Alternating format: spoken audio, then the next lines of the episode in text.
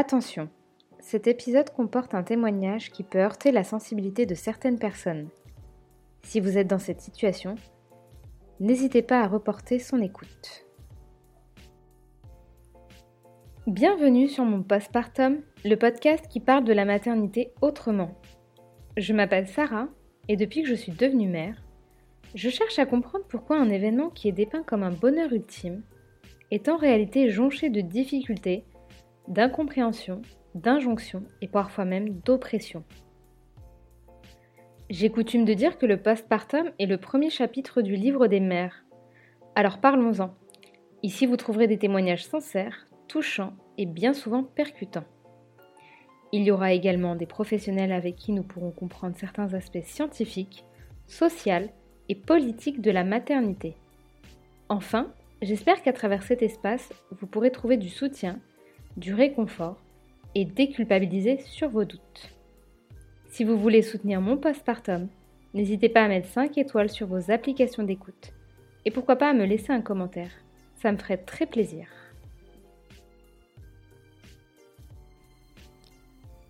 Pour beaucoup, les parents représentent la stabilité, l'affection, la sécurité et surtout l'amour.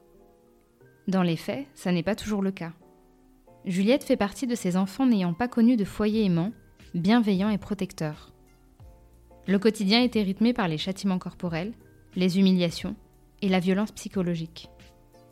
Malgré la toxicité de son entourage familial, Juliette a su se construire et se reconstruire. Devenue mère, elle nous raconte son besoin vital de faire famille, son envie viscérale de protéger les siens, son long parcours à travers la thérapie, mais aussi ses limites, ses craintes et sa résilience au quotidien. Alors, euh, moi, c'est Juliette, j'ai 28 euh, ans. J'habite en région parisienne. J'ai un mari et deux petites filles de 2 ans et 9 mois. Et euh, dans la vie, actuellement, je travaille en tant que doula auprès de, familles et de femmes qui souhaitent un accompagnement complémentaire pour une grossesse, par exemple, ou pour d'autres périodes de la vie de famille. Ouais, donc tu es vachement impliquée dans l'univers de la maternité, là. Des enfants en bas âge, un métier qui est lié euh, quand même. Euh. J'ai complètement plongé dedans, on peut dire ça. C'est vraiment euh, accro au monde des naissances, à, tout ce qu'il ce qu'il faut changer dans, dans, notre société actuelle autour de ça. Et, c'est vraiment. voilà, j'y suis venue aussi par militantisme et, et j'adore. C'est super. Moi, ce que j'aimerais savoir, c'est est-ce que tu as toujours su et voulu être mère? Oui, oui, oui et oui. Je... Alors, euh, pour autant, je jouais pas particulièrement avec des poupons, des bébés ou autres. J'avais plutôt des doudous. Mais j'avais très petite un, espèce d'instinct tribal de, protection euh, de, des, plus petits que moi et de, et de mes doudous, qui étaient véritablement mes enfants. Et je, rêvais beaucoup du moment où, où j'aurais euh, une petite tribu à protéger. Donc toi, tu étais déjà dans la protection, en fait. Ouais. La, la, maman louve, euh, l'enfant louve, vraiment, ça me, ça me fascinait, toutes les, tous les contes, les histoires euh, d'enfants sauvages qui étaient élevés par des animaux, euh, comme, comme dans le livre de la jungle ou ce genre de choses. C'était vraiment un imaginaire où je me disais, ah ouais, en fait... pour moi, avoir des enfants, c'était pas du tout jouer à la poupée ou faire tel ou tel truc avec ses enfants. C'était vraiment un état premier d'avoir la responsabilité euh, d'autres êtres et de, et de faire rempart en fait euh, face au monde pour eux. Et euh, avec le recul, tu arrives à comprendre pourquoi tu avais cette posture-là? Parce que c'est quand même assez étonnant. Souvent, on entend oui, je me voyais avec le ventre, jouer à la poupée, habillée, enfin, tu vois, tout, tout, ce petit pouponnage. Alors toi, il y a quand même quelque chose d'un petit peu animal, mais très concret finalement. Tu sais d'où ça vient? Euh, Oui, je pense que ça vient du fait que moi, pour moi, le, besoin premier d'un enfant, euh, évidemment, mais c'est presque vital aussi, enfin, au-delà de boire, manger, dormir, c'est le besoin de sécurité. C'est un besoin que moi, je n'ai pas eu du tout. À aucun moment de mon enfance, euh, j'ai été, on va dire, en sécurité. Et donc je pense que c'est ce que j'appelais à ce moment-là, euh, voilà, et que je projetais sur une maternité future, offrir ce que moi je n'avais pas eu, ce qui en soi est, assez classique. Mais mm. voilà, c'était pour ça que c'était important pour moi de devenir mère et de réparer quelque part euh, ma propre histoire, même si j'ai eu conscience très tôt, euh, aussi grâce à un travail psy, que justement, moi, mes, mes parents ont énormément projeté euh, sur moi ce que eux n'avaient pas eu ou ce qui allait de travers dans leur propre vie et que j'avais conscience de l'écueil de ça. Je ne mhm. voulais surtout pas faire peser ça sur mes enfants. Donc je me disais bon, tu vas juste les protéger, mais tu vas aussi leur laisser de l'espace. Tu vas, tu vas t'effacer et les laisser vivre leur vie. Et très très tôt, je savais je savais pas exactement comment j'allais m'en sortir quand j'aurais des enfants, mais je savais exactement ce que je ne ferais pas. D'accord. Donc tu avais conscientisé très tôt que tu étais dans un, on va dire, un schéma familial toxique, je sais pas si c'est le bon terme. Oui, enfin non, parce que quand on est enfant, on est notre propre référentiel, donc on se rend pas compte quand euh, on s'imagine que c'est pareil chez tout le monde. Euh, mais j'étais pas heureuse en fait. Je j'ai pas eu une enfance heureuse. Je sais que c'est terrible à, dire parce que, mais c'est vrai en fait. Je j'étais pas heureuse. J'avais plein de comportements qui, qui, auraient pu alerter, qui auraient dû alerter. Euh, et en fait, euh, voilà, j'étais très seule aussi. Je, je, suis la seule enfant de, de mes deux parents. Tu es fille unique euh, bah, Mon père a d'autres enfants avec d'autres femmes. ah oui, donc de tes deux parents, tu es la seule. De mes deux parents, je suis la seule. Et il y a beaucoup d'écart entre moi et mes demi-frères et sœurs, donc j'ai quand même été toute seule. Donc voilà. Ça aussi, je savais que je voulais pas un seul enfant. Ah oui, ça a joué sur ta, projection, il fallait... Euh, pourquoi Pour, pour euh, qu'il y ait une espèce de protection entre elles deux Ouais, en fait. pour qu'il y, ait fratrie. Après, voilà, qu'il y aurait des, frictions, oui, mais vraiment, le fait que s'il y a un problème, t'es pas tout seul pour affronter ça, pour... Vraiment, ouais, j'ai beaucoup j'ai adoré enfant tous les livres euh, qui parlent de, de, de, grosses fratries. Plus il y avait d'enfants, mieux c'était. Et c'était un joyeux bordel à la maison. Et, et vraiment, moi, j'ai idéalisé ça beaucoup. Je, déteste le silence. Euh, je déteste quand. J'adore quand il y a une personne dans chaque pièce, quand il y a des, des trucs. Quand ça vit. Ah, vraiment. J'ai besoin de cette vie-là. J'en avais besoin et, et, et, voilà, je savais que je n'aurais pas qu'un seul enfant. C'est pas possible.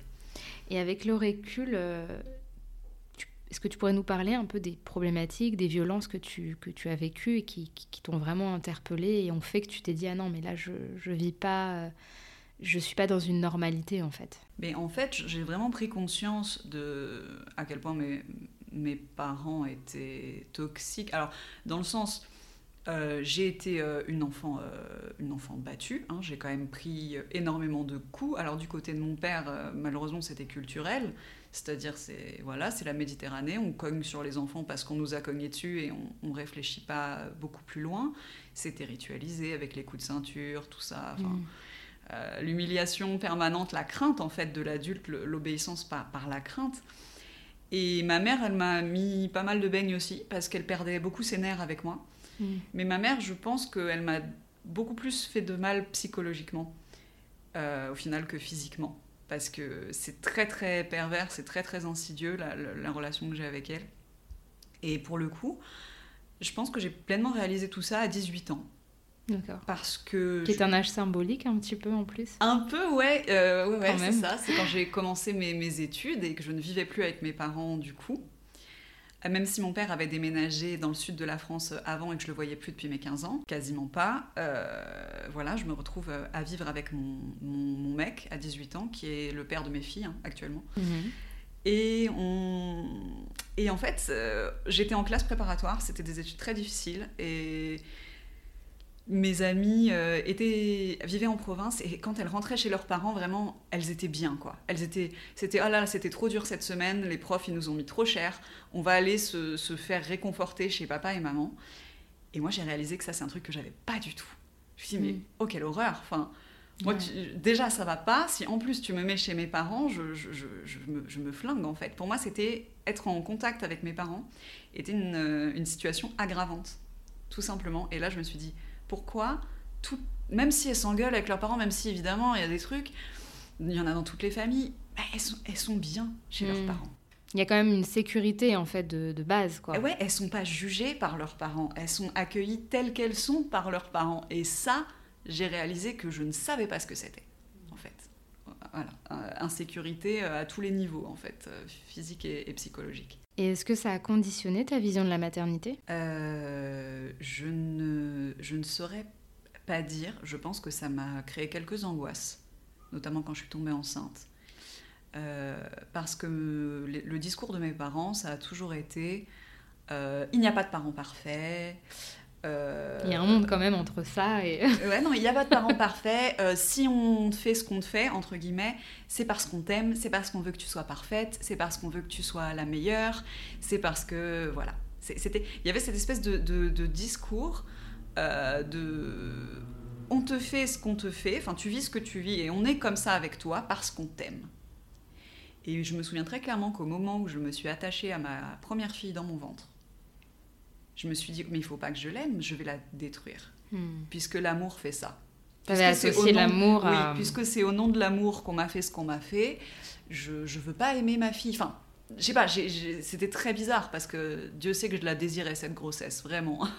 Mais j'ai paniqué. En fait, au moment où j'ai commencé à ressentir physiquement cet amour, je me suis dit, et donc, comme je vais perdre la raison d'amour pour mon enfant, je vais perdre la raison tout court et je vais lui faire du mal. Et euh, j'ai été donc euh, très très bien aidée par euh, la psychiatre de la maternité, avec qui j'ai pu parler de toutes ces questions, qui m'a dit posément mais vous n'êtes pas vos parents, vous n'êtes pas votre mère, vous n'avez pas fait un enfant avec votre père et, ça va bien se passer. L'amour a autant de, de définitions que, de personnes sur Terre et pour vous ça ne veut pas dire ça. Et grâce à ce travail que j'ai fait jusqu'à la fin de ma grossesse, et bien quand ma fille est née, j'ai été exactement la mère que je voulais être. C'est super ça. Ah, c'était C'est rassurant en plus. Et instinctivement, et, Ouais. et- ouais. Et aussi, aussi animal, aussi naturel euh, que je le voulais. Et tu penses que si tu n'avais pas eu de thérapie ou cette psychologue euh, qui t'a accompagnée, j'imagine, pendant ta grossesse, ça aurait pu être plus compliqué Oui, c'était compliqué parce que je dormais, enfin vraiment, je, je dormais plus la nuit en fait. En particulier. Ah oui, à ce point-là. Ah oui, non. Déjà qu'on dort pas très bien. Non, voilà. Ben là, c'était vraiment aggravé parce que pourtant j'allais bien. En fait, quand j'ai appris euh, que j'attendais une petite fille, parce que c'était juste après l'écho du, du deuxième Mhm. trimestre, et pourtant j'avais vraiment très envie d'une fille, euh, et ben j'ai paniqué. Ah oui. Ah, là, Peur de reproduire, de te Là, le fait que, que euh, l'enfant soit du même sexe que moi, je me suis dit. Ah, c'est vraiment, ça me fait miraculeusement plaisir d'avoir une fille, mais ça me fait terriblement peur. Et donc, en fait, euh, comme je pense que j'étais aussi par ailleurs très épanouie, enceinte, j'arrivais pas à gérer en fait l'ambivalence. Et donc, euh, c'était des terreurs nocturnes où, euh, justement, la nuit, je lâchais tout et je commençais à, à paniquer. Et l'avantage d'être suivie à, à la maternité par, euh, par une professionnelle de, de la santé, euh, c'est qu'elle est formée à ces questions-là, hmm. à tout ce qui Mais on- n'en parle pas beaucoup, je trouve. hein. Je- Non, parfois la sage-femme, elle peut en parler au, au rendez-vous euh, Ah oui, périnatal, le premier rendez-vous là qu'on a ouais. vers 4-5 mois. Ouais. Euh, et, et elle propose en fait, ce- si elle sent qu'on en a besoin aussi, et c'est aussi à nous, si on est au courant qu'on peut le demander, de, de faire la demande, de, Mm. de voir la- le, le psy rattaché à, à l'endroit où on accouche. Mais en tout cas, voilà, c'est quelqu'un qui est, qui est formé à ces questions. Puisqu'il a choisi de travailler en structure, en général, ils sont spécialistes des angoisses de grossesse, de la matrescence, et ensuite, évidemment, baby blues, dépression du Mm. postpartum. Donc il y a un vrai suivi Ouais, avant, pendant, après. oui, entièrement pris en charge. Ça, c'est super. Ah oui. Et il y a un nombre limité de séances? Absolument pas. C'est vraiment en fonction des, des besoins euh, des, des personnes. Quand ça va bien, c'est une fois par mois. Ça peut être, en général, c'est à peu près ça. Mais ça Ah peut être un peu plus. Ça peut être juste une fois. On fait un point Ouais. sur un sujet et voilà. C'est vraiment, ça se décide avec le praticien, ça. C'est super ça. Mm. Parce qu'on a vraiment l'impression en tant que future mère ou jeune mère, hein, tout simplement, qu'on est euh, en train de naviguer entre les eaux et il faut avoir le, le- le- le budget. Des fois, on se sent pas légitime d'être suivi. Et là, c'est rassurant ce que tu dis. Donc ça existe en fait dans les maternités. euh, C'est on- rassurant. On peut pouvoir le demander. C'est rassurant. Puis moi, quand j'attendais mes rendez-vous, enfin, j'ai- vu cette, cette, cette psychiatre pour mes deux grossesses, du coup, parce que j'ai j'ai tellement adoré le premier suivi et le bien que ça avait fait à ma relation avec ma fille que j'ai voulu faire pareil pour la, pour la deuxième. J'en ai fait la demande. Mais à chaque fois, je voyais des femmes de, de, de tout- tous âges, de toute culture, qui attendaient euh, les rendez-vous avec, avec la psy. Donc en plus, euh, c'est pas, euh, Mm. C'est pas c'est réservé. pas un hein. truc de niche. Non, non, c'est vraiment. euh, toutes les situations familiales, ça peut s'adapter. Et je trouve ça vraiment, vraiment merveilleux euh, que, pour une fois, que je suis d'accord avec euh, la politique de santé de notre pays. Là, je dois dire euh, bravo. Ouais, et puis surtout qu'on s'imagine qu'il n'y a pas ça. Enfin, tu vois, tu m'apprends quelque chose. Je pensais qu'il fallait vraiment insister, qu'il y avait peut-être un nombre limité de séances, tu vois. Donc, donc c'est plutôt cool. C'est bon à savoir. du coup, bon, j'imagine que tu savais, que tu connaissais un petit peu les réalités du postpartum. Euh, la matrescence, voilà, tout, tout, son lot en fait de, difficultés, de, de, ouais, de difficultés. Est-ce que tu appréhendais cette période-là? J'appréhendais. Alors, c'était. La rencontre, tu vois, le fait d'être mère, vraiment Alors, ça, pas du tout. Ni, ni la peur d'être ah responsable de quelqu'un d'autre. En fait, mon mari, il disait de moi avant, quand on avait, quand nos enfants, ils étaient encore dans notre tête, dans nos, dans nos mm. rêves et tout, il me disait, mais toi, t'es es, déjà mère t'as pas encore tes enfants, mais t'es déjà une mère. Et ça va rien changer. Et de ce point de vue-là, il avait raison. Ça ça m'a pas demandé d'effort de m'occuper ah de, quelqu'un d'autre. Ça ne m'a pas créé particulièrement d'angoisse. Je n'ai pas fait euh, de baby blues où j'ai tout de suite su quoi faire. Je sais pas comment, comment dire. C'était... Mais parce que tu te projetais peut-être tellement en amont sur cette, euh, ce besoin de protéger, cette responsabilité, peut-être que finalement... Euh, Ouais, enfin voilà, après j'ai dû apprendre à changer une couche sur un tout nouveau-né et à faire les soins du cordon, comme tout le monde. mais, euh, et, voilà. mais je, je, je, sais pas si c'est parce que je me projetais, mais j'étais bien. Alors après, avec le recul, je me rends compte que dans les premiers mois, j'ai complètement disparu derrière mon enfant. D'accord. J'étais bien parce que euh, j'essayais même plus d'avoir une individualité, d'avoir des centres d'intérêt, d'avoir quoi que ce soit mm.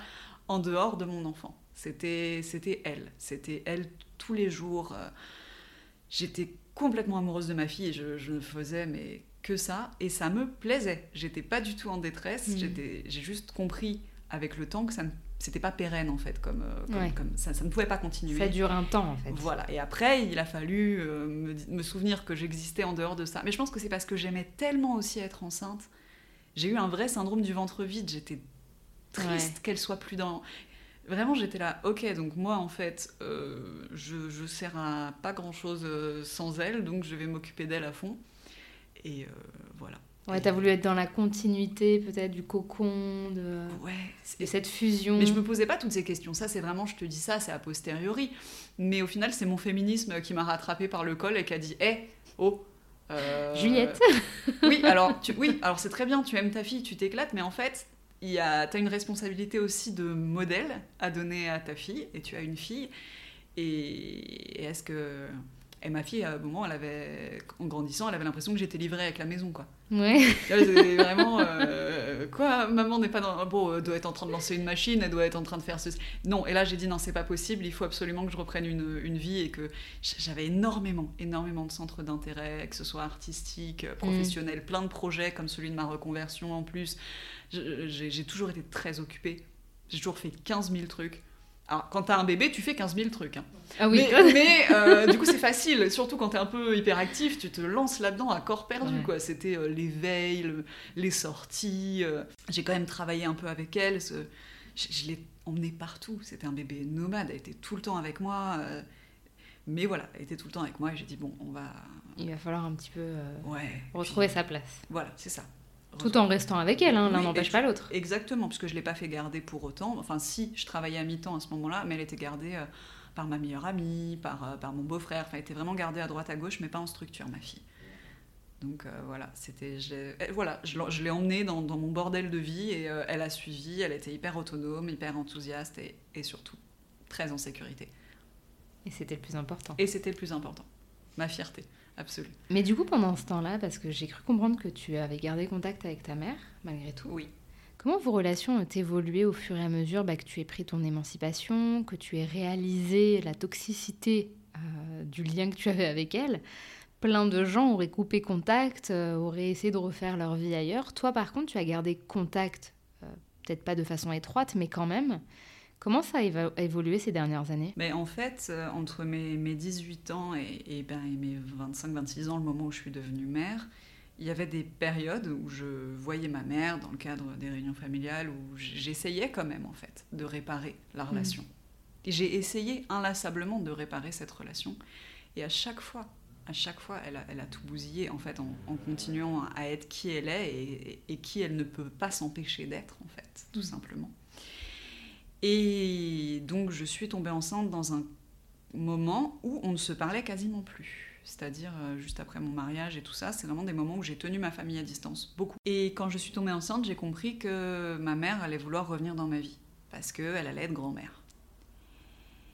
Et euh, non sans en avoir parlé avec mon mari et non sans avoir euh, déjeuné très posément avec ma mère et mon mari en lui avant posé un ultimatum, genre tu peux revenir dans, notre vie pour connaître tes petits-enfants, mais c'est à condition que, que, tu déconnes pas trop comme tu fais d'habitude.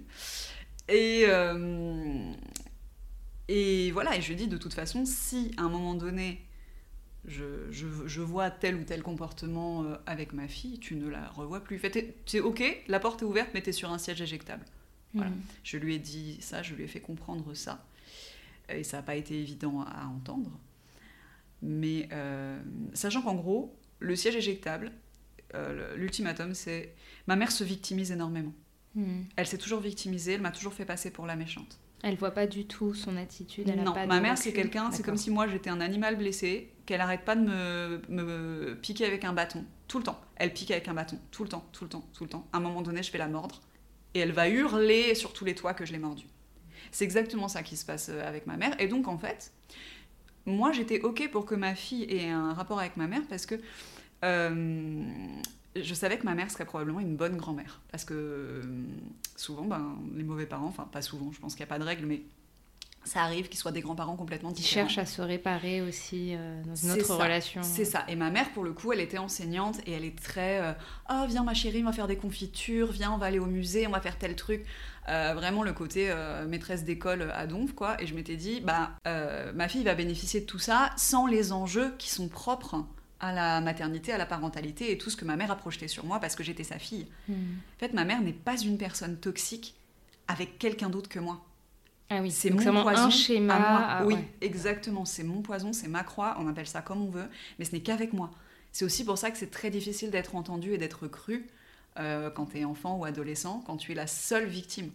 Bah oui, parce qu'en plus, tu dis qu'elle est enseignante, donc les enfants, elle a dû en voir et en gérer des, milliers. Ça a dû toujours bien se passer. Toujours. Ah, elle n'est pas maltraitante. Au contraire, c'est vraiment. Puis les grandes théories, il faut jamais battre un enfant, il faut jamais ceci, il faut bien expliquer. Ah non, mais je la voyais déjà en grand-mère gâteau et je m'étais dit, en fait, moi-même, ayant été très proche de ma grand-mère, qui pourtant ne l'était pas de ma mère, hmm. euh, je me dis... Bah, tu t'es dit peut-être que ça va se reproduire de cette bah, façon. Je peux lui donner la chance de vivre ce qu'elle a à vivre parce que ce n'est pas ma vie. Ma fille ne m'appartient pas.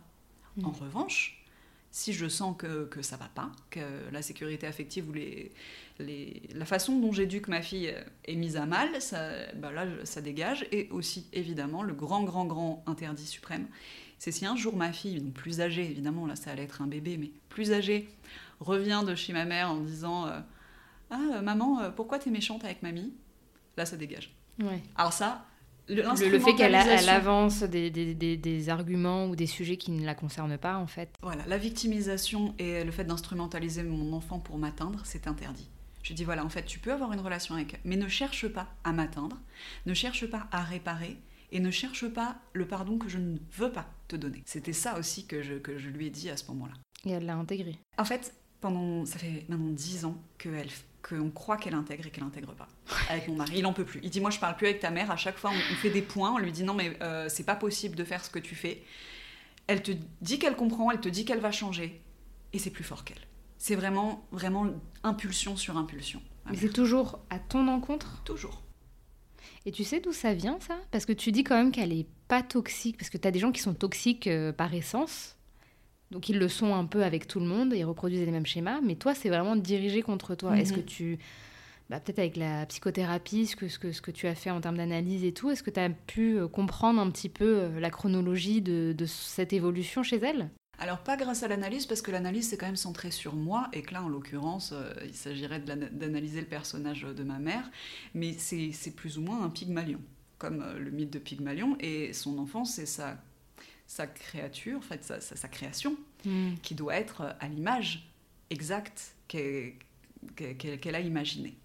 Par exemple, elle a toujours. Euh, ma mère, quand on vivait ensemble, une phrase sur deux, c'était Ma fille, j'aurais tellement aimé que tu. Ah oui. Blablabla, bla, bla, bla, tout ce que je n'étais pas.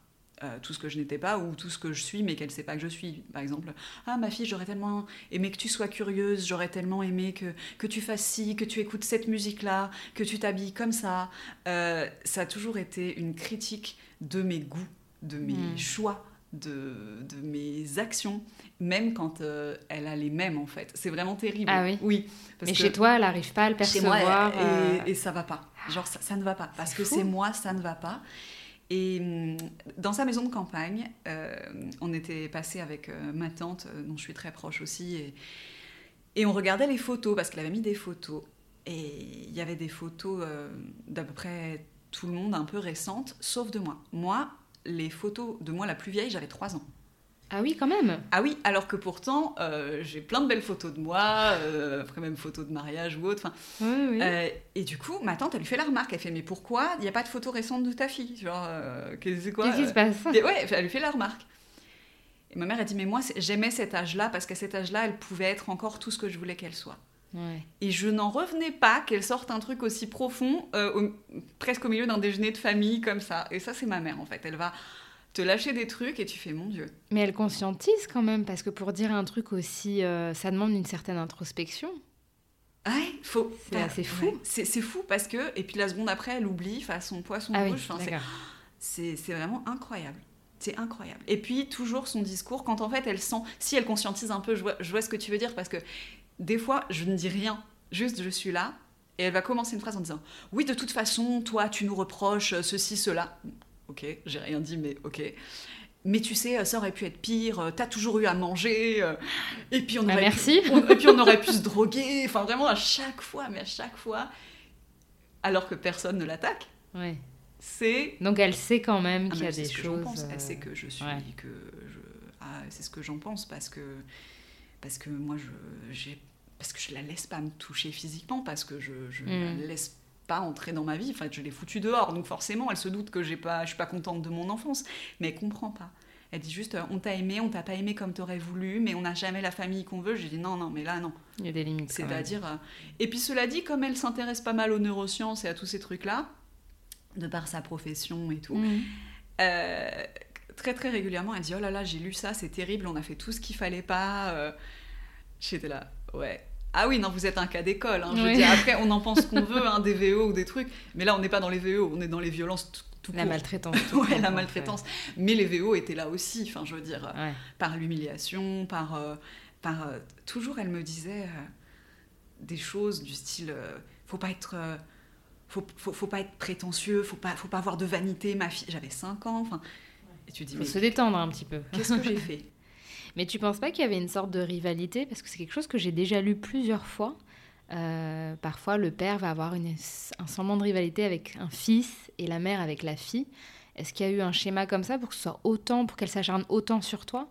Je pense que oui. Je Alors pense tu que- faisais rien euh, Non, moi je ne faisais rien quand j'étais un enfant. C'est voilà, les- la psy m'a aidé à, à prononcer cette phrase, tu vois, à dire j'étais un enfant de 5 ans, on va dire, entre 5 et 10, je n'ai rien fait.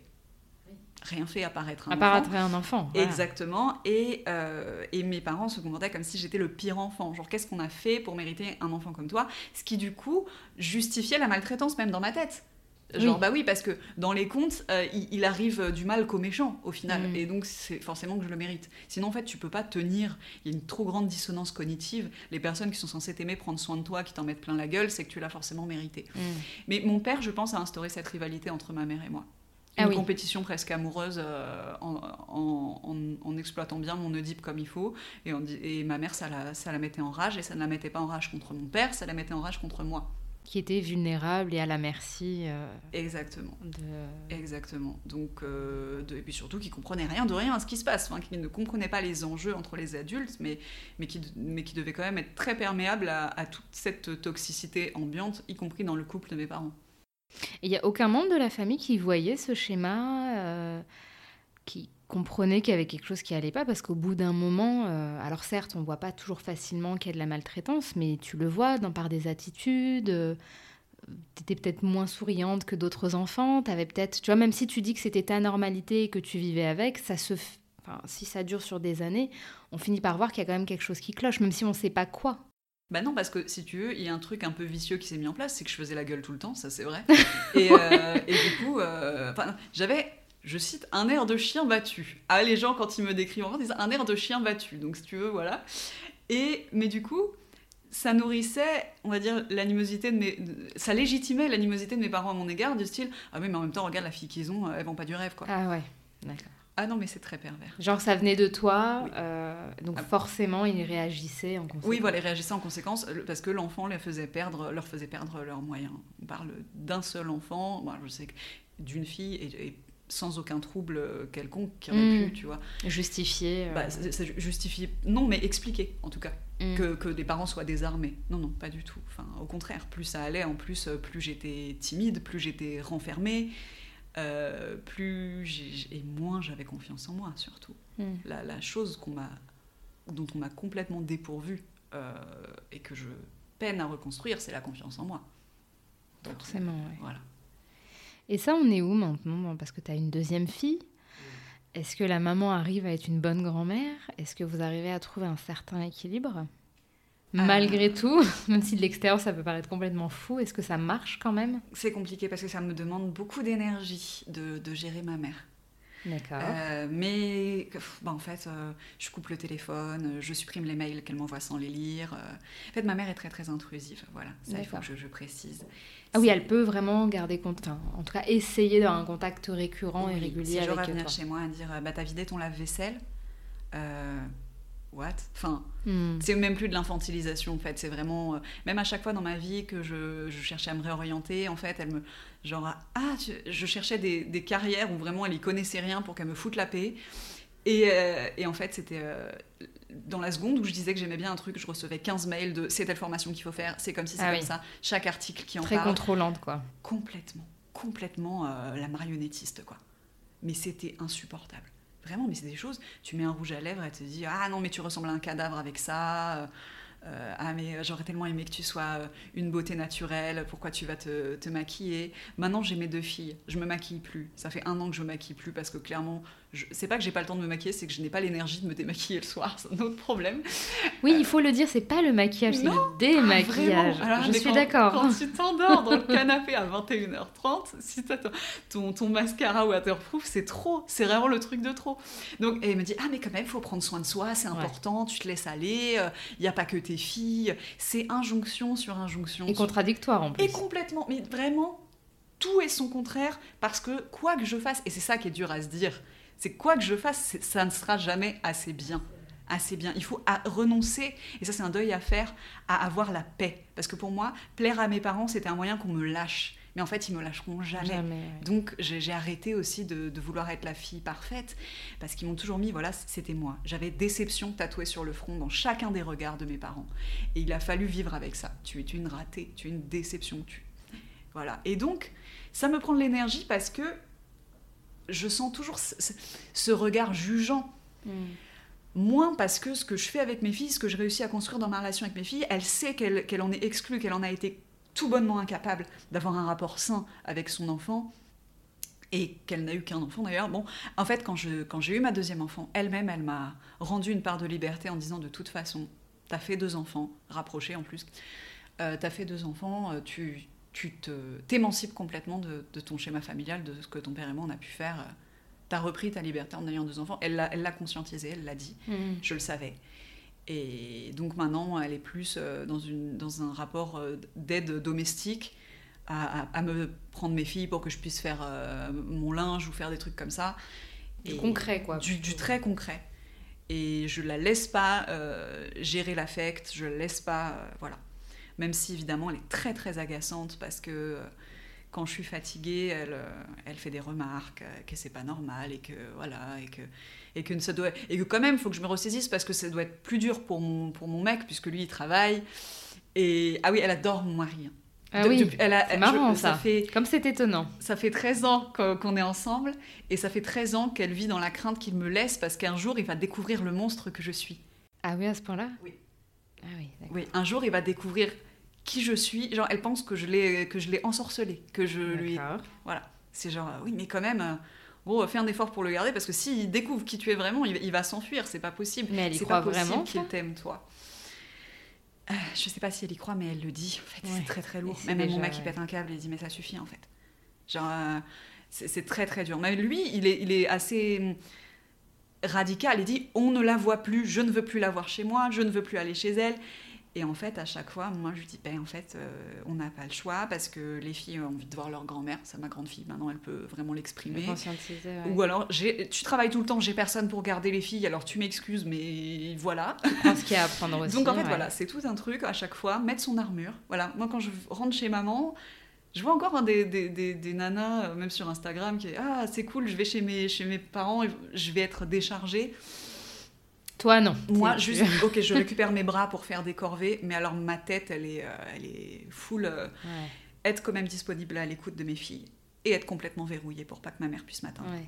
Mais t'as pas peur qu'au fur et à mesure, enfin que les années passent, parce que euh, elle est bien partie pour rester un peu dans, pour graviter autour de vous, que tes filles, bon bah grandissent et, et commencent à percevoir certaines choses et qu'elles puissent peut-être elles aussi subtilement s'immiscer et je sais pas créer une dissension, un trouble, quelque chose ou qu'elle aille trop loin sans que tu t'en aperçoives, parce que justement tu dis que ça te demande de l'énergie. Et c'est pas forcément évident d'être tout le temps au taquet, euh, à, appréhender les choses. T'as pas peur qu'un jour il y a quelque chose que, qui te pète à la gueule comme ça sans que tu t'en aperçoives? Mais ça, j'ai l'habitude de, de cette espèce d'hypervigilance parce que quand tu es plus ou moins survivant de violence, euh, quelle qu'elle soit, tu es comme ça, tout simplement. Ça me demande pas, ça pour le coup, une énergie particulière. C'est euh, de protéger mes filles, ça me demande pas une énergie particulière, mais j'avais jamais pensé à ce qui se passerait plus tard. Je, je me suis juste dit que sans aller euh, raconter à mes, à mes filles nécessairement explicitement ce que j'ai vécu, je ne leur cacherai pas. Mm. Je répondrai à toutes leurs questions et je peux totalement entendre qu'elles me demandent pourquoi est-ce que je fais pas de bisous à leur grand-mère, je sais pas euh, quelle forme ça pourrait prendre. Si je sens que la question vient d'elle, et ça je le sentirai tout de suite. D'accord. Euh, ça, alors là, ma mère, je la connais par cœur, je sais ce qu'elle va dire avant qu'elle le dise, donc c'est. Euh, si je sens que ça vient d'elle, je leur répondrai honnêtement, et je pense que si je suis au clair, euh, elles, elles comprendront. Mm. Je communique énormément avec elles à la mesure de ce qu'elles peuvent entendre. Et euh, si j'ai des doutes, je, je me tourne vers des professionnels, donc des psys, pour leur dire comment on, communique Bien ça sûr, avec ouais. un enfant. Parce que voilà, je suis pas omnisciente, donc je, je peux me, je me fais aider le cas échéant dans, dans ma maternité. euh, Mais t'es au clair avec ça et tu Ouais. sais que s'il faut demander de l'aide, tu le feras. Voilà. Je lui dis, tant qu'il n'y a pas de, de victimisation de la part de, de ma mère, ça ira. Ça, c'est vraiment le truc que je supporte pas. Me faire passer pour la méchante, elle l'a trop fait, elle a trop réussi à le faire, surtout. Ouais. Il y a encore des gens aujourd'hui qui peuvent. Et ça, ça m'énerve. Je suis dans un contexte où je me détends avec des cousins, tout ça. Et quelqu'un qui arrive qui fait non, mais toi. euh, Parce que ma mère, elle allait raconter je ne sais quoi. Pendant ce temps-là, il dit ah, mais toi, euh, tu, rejettes ta mère, mais n'oublie jamais que si tu es telle que tu es, euh, c'est c'est- c'est à cause d'elle, grâce à elle. Je ne saurais pas te tourner ça euh, proprement, mais c'est ta mère qui t'a fait telle que tu es. Oui, pleine de failles, pleine de doutes Mm. avec euh, une thérapie que j'aurais jamais pu payer pour Ouais. pouvoir tenir debout. Euh, non. Merci. Merci, merci du cadeau, merci. Non, mais c'est super. Mais c'est vrai, vous avez raison, j'ai toujours eu à manger. Je sais pas ce qu'il a, mon père aussi, il est comme ça. Mais ça, ça doit être le côté algérien. Ouais. Il m'a toujours dit, tu... Mais vous avez toujours à manger. Oui, bah c'est un Vous peu la plaignez base. de quoi. quoi? Ouais. Vous plaignez de quoi? Vous avez un toit et à manger, vous plaignez de quoi? Et là, toi, t'es là, au secours. Au secours, quelle ambition. Quelle ambition pour ces enfants? Pourquoi, sous prétexte que, que d'autres sont dans la misère, euh, nous, on doit subir des coups, être enfermés dans le noir et tout. Et Et puis l'un n'empêche pas l'autre, quoi. Tu peux essayer d'avoir le, le tout. non, voilà, euh, être- tiré par les cheveux, entendre qu'on va, qu'on va nous tuer parce qu'on on, on est sorti à 15 ans. Enfin, non, euh, c'est... C'est vraiment euh, qu'on est bête, qu'on est vulgaire. Enfin, c'est vraiment il y a une maltraitance psy euh, très très très très très forte de la part de, de- de mes deux parents. Mais justement, toi, t'as pas peur, bon, même si voilà, t'as pris les, les choses en main, t'as suivi des thérapies, je pense que t'es très à l'aise avec ça et t'es en phase, là, t'en parles de façon quand même assez euh, sereine et, et- et détachée. Puis t'as pas peur que, je sais pas, avec euh, les années, qu'il y ait quelque chose qui fasse que tu reproduises un, un schéma ou, ou une attitude, une posture, même, même minime soit-elle, avec tes filles? Non, j'en ai pas peur parce que j'en ai peur en fait. Enfin, Ah oui, tu le, tu, tu, tu fais pas comme si ça allait jamais arriver, tu, justement, tu l'introduis, donc du coup, euh, en tu peux fait, le combattre. Quoi. C'est, tu vois, c'est- c'est mon mari, même quand on n'avait pas d'enfant, on, on parlait beaucoup de quel genre de parents on serait. Et il a dit, moi, de toute façon, la violence physique, c'est pas un truc possible.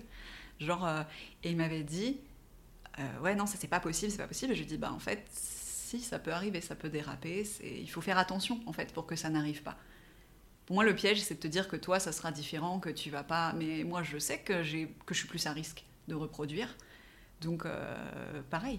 Genre, moi, j'ai jamais laissé mes filles prendre mes nerfs ou le meilleur de moi-même et j'ai toujours quitté la pièce. Hmm. avant de perdre le contrôle. Je ne suis pas une sainte. Hein. Je, suis très très patiente avec les enfants, euh, que ce soit aussi parce que j'ai travaillé avec des enfants ou, ou, avec les miens. Je suis vraiment très patiente. Mais je suis comme tout le monde, j'ai des humeurs et parfois c'est vraiment le truc de trop. Et quand une de mes filles, je ne pouvais pas gérer ses cris, euh, eh bien je la laissais pleurer dans son lit cinq minutes, le temps d'aller crier dans un coussin. J'ai hmm. appliqué tout ce qu'il faut faire en gros euh, parce que justement je suis consciente des dangers.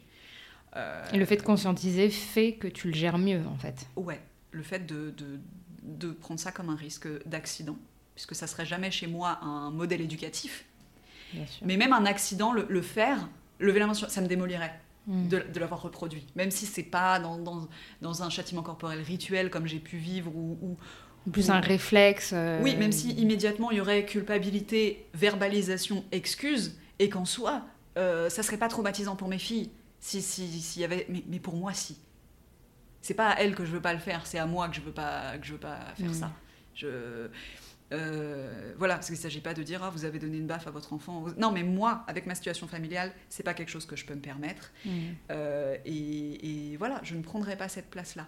Je ne laisserai pas l'histoire se, répéter, quel que soit euh, mon, degré de nerf, et je, je, je m'arrangerai pour que ça n'arrive pas, ni verbalement, ni voilà. J'ai une phrase qui me poursuit, qu'on m'a beaucoup dite, c'est euh, on devient ce que l'on fuit. Je, n'ai pas dit mon dernier mot. je continue ma fuite euh, et pour l'instant, je cours assez vite. Ouais. Euh, voilà. C'est une belle phrase, j'aime beaucoup. Voilà. Et comment tu te sens maintenant? Eh ben, ça dépend des jours. Ouais. Ça dépend de mon degré de fatigue. On va dire que que voilà, il y a, y a, des jours où je suis inarrêtable où je, suis la guerrière, la maman louve parfaite, exactement comme j'ai envie de l'être. Et il y a des jours où je me sens plus fragile, où je sens que j'ai moins de réserve et où surtout, euh, voilà, un coup de fil euh, de, un coup de fil parental peut me miner pendant plusieurs heures, me foutre la boule au ventre. Mais en fait, maintenant, j'extériorise ma colère. Hmm. Plutôt que d'être triste, moi j'ai choisi d'être en colère. C'est moteur. C'est très moteur. J'ai découvert ça à 22 ans, la colère comme moteur. J'ai embrassé cette, euh, ce côté sanguin en moi pour me permettre d'être la, plus calme possible aussi le reste du temps. Et me dire que si je ressentais des choses violentes, enfin fortes, ben parfois c'était justifié. C'est parce qu'on me faisait une crasse ou qu'on me disait un truc qui se dit pas. Et donc je me suis mise à dire non mais moi j'accepte pas ce que tu viens de dire. Ou si j'avais malheureusement pas la force sur le coup de confronter la personne directement. Je, je, je, trouve une âme très charitable pour écouter tout ce que j'ai à dire. Donc en général, ça tombe sur mon mari. Je dis oui, mais elle m'a dit ça au téléphone, et nanani, nanana, et on gueule un bon coup, et après ça passe. Après, ça Il faut rendre euh, la violence, ressortir, faut ressortir la violence qu'on nous donne et pas l'utiliser contre nous. Et c'est un apprentissage. Euh, je n'y arrive pas à tous les coups, mais au moins je sais que c'est possible. Je sais que pousser une gueulante quand quelqu'un t'a fait une crasse, eh ben c'est sain et que voilà, il n'y a pas euh, sourire, bonjour. Non, en fait, voilà, je suis toujours pas la personne la plus souriante du monde, mais moi je te trouve très souriante. Non, mais parce que parce que je suis heureuse, je suis heureuse de vivre en fait. Je, je veux dire, moi, mon seul but dans la vie, non, mes parents ils ont toujours voulu que je fasse carrière dans tel ou tel truc. Moi, j'ai jamais été carriériste. Moi, mon seul but dans la vie, c'était d'être heureuse de vrai. Et c'est déjà beaucoup. Et c'est déjà beaucoup. C'était d'être heureuse et de faire du mal au moins de gens possible que sur mon chemin. Parce que je sais que parfois on fait pas exprès et on blesse les gens. Mais voilà, être vigilante à ça et traverser la vie en m'occupant de mon, petit business, mes petites affaires, en, essayant de répandre de l'amour que j'ai à donner, même si j'en ai pas reçu beaucoup avant l'âge adulte. Je, suis actuellement très entourée, j'ai beaucoup de chance et j'ai envie de rendre ça. Et c'est quelque chose qui est moteur chez moi. Grande amoureuse euh, et, et, vraiment envie simplement de vivre, quoi. C'est super. Je vais finir avec une dernière question. Euh, quel conseil tu pourrais donner à une jeune mère ou quelqu'un qui a envie justement de se lancer dans la maternité et la parentalité, mais qui aurait un vécu difficile et qui seraient au proie d'angoisse, d'incertitude? Est-ce que voilà, si, si, quelqu'un vient te voir, surtout suite à cet épisode, qu'est-ce que tu pourrais lui dire pour, la réconforter, pour l'encourager? Euh, je, je, pourrais dire que en fait, tout est conciliable. On, est multiple. On n'est pas, Et parfois, le fait d'avoir plusieurs, euh, plusieurs euh, périodes de notre vie, plusieurs facettes aussi, puisque souvent quand on a une relation compliquée avec ses parents, nos parents ne nous connaissent pas ou pas entièrement. Bah justement, de, se rappeler qu'on n'est pas que ce que les, les, gens projettent sur nous. On a aussi notre réalité à nous, et ensuite on aura notre réalité de mère, peut être encore une autre réalité, et que tout cela est conciliable. C'est ok, on est quand même, euh, on est quand même la même personne, on a quand même le droit d'être là, et surtout, on, ne doit rien à personne. On ne doit rien à personne, à part le respect le plus élémentaire, le même respect que tu as pour n'importe quelle personne dans la rue. Il n'y a que ça que tu dois à tes parents. Rien d'autre. C'est dur, parce qu'il faut faire le deuil de, la, famille qu'on aurait aimé avoir. Mais on ne leur doit rien. Donc, on prend son passé douloureux, son présent qui est encore en construction et son avenir euh, qu'on se souhaite le plus radieux possible, et on avance. Et si c'est trop lourd, on peut toujours euh, se faire aider. On peut toujours, en fait, faire le point sur notre passé et faire le point sur l'avenir et comment on a envie de le vivre euh, en tant que parent. Merci beaucoup Juliette. Bah écoute, merci à toi. Hein. Je sais pas si j'avais... Euh, voilà, merci pour ces réflexions en tout cas, qui sont assez, assez rares. J'espère que cet épisode vous aura plu. On se retrouve la semaine prochaine pour un nouveau témoignage. En attendant, vous pouvez me suivre sur mon compte Instagram, mon postpartum tout attaché, pour ne rien rater de mon contenu. Prenez soin de vous et à très bientôt.